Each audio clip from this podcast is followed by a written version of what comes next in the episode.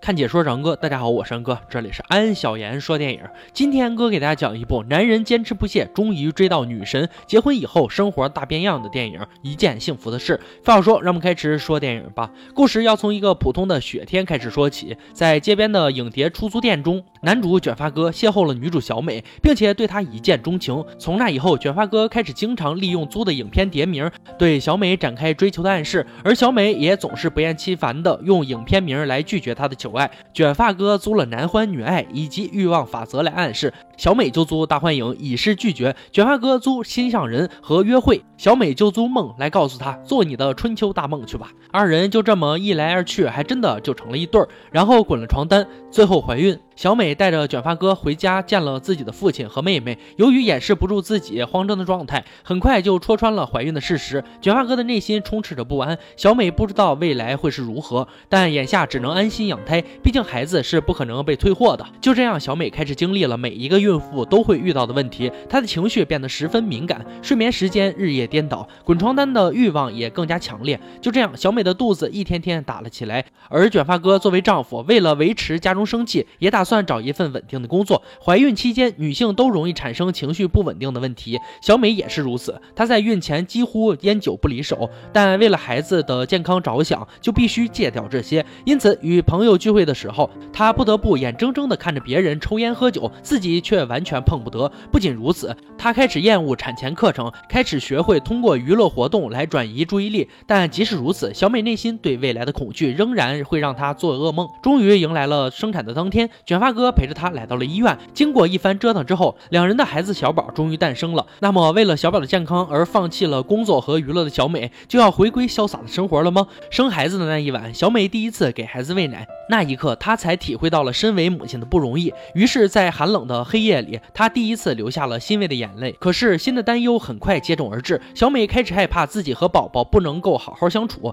因为在怀上小宝之前，她其实并不喜欢小孩子。医生告诉她，与孩子好好。相处并不是她一个人的责任，而是要依靠一家三口的努力才能够做好的事情。于是，与小宝相处的日常开始了。很显然，她对孩子没有经验，孩子总是不分昼夜的大哭，这使得小美连一个好觉都没有办法睡。曾经可爱的女人，如今变得越来越憔悴，甚至难得和卷发哥滚一次床单，都被哭闹的小宝搅和。卷发哥由于辛苦工作，无暇顾及家里，从而小美对此有些不满，因此两人总会有些小别扭。为了减轻小美的负担，也减少。在此事上的争吵，卷发哥打电话请来了自己的母亲来帮忙。他没有想到的是，天下的婆媳并不是都能好好相处的。要知道，咱国家针对这种现象，不知拍了多少关于婆媳战争的肥皂剧。果不其然，婆媳之间的喂奶方式产生了分歧。小美倡导随时随地母乳喂养，但婆婆更加习惯用挤奶器和奶瓶搭配喂奶。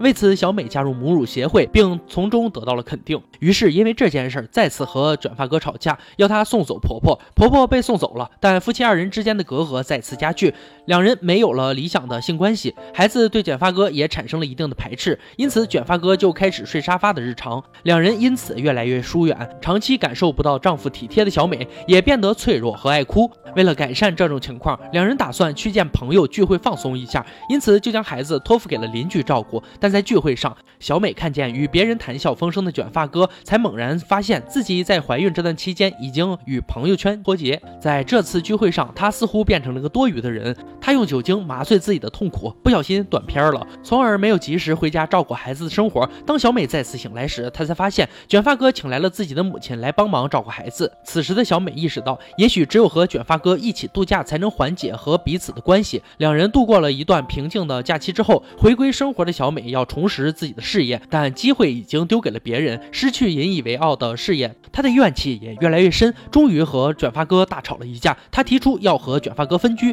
但卷发哥要求她不能带走孩子。痛苦的小美只能妥协，用挤奶器储存了奶水，离开了家，回到了母亲的身边。她开始回归自己曾经抽烟喝酒的生活，也终终于有机会与母亲长谈，以及和朋友出门聚会。与此同时，卷发哥在家照顾孩子。分开的两人也都开始好好做了一个思考：我们这个家为什么会变成这个样子？距离让两人体会到了没有彼此的陪伴，自己是如此的孤单和无聊。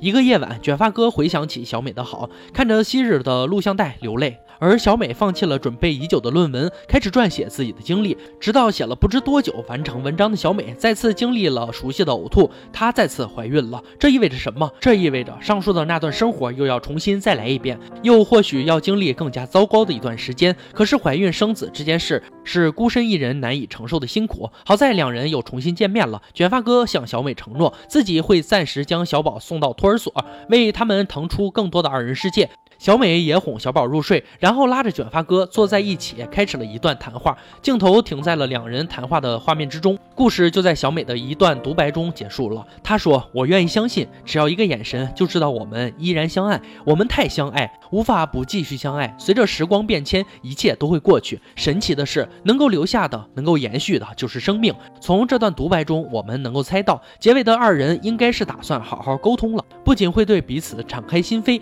也会为接下来。”即将诞生的新生命做好一个沟通和准备。其实，只要一家人是相爱的，没有什么困难是克服不了的。片中萌点多，不乏深层思考。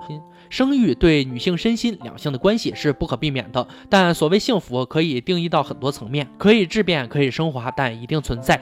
最重要的是，两个人的心始终能在一起，也就是我们常说的“不忘初心，方为始终”吧。通过这部电影，安哥也希望所有怀孕的妈妈们和辛苦的爸爸们，关系就像恋爱时期一样，如胶似漆，甜甜蜜蜜，幸福一生。好了，今天解说就到这里吧。喜欢哥哥解说，别忘了关注我哦。看解说找恩哥，我山哥，欢迎大家订阅我的频道，每天都有精彩视频解说更新。我们下期再见。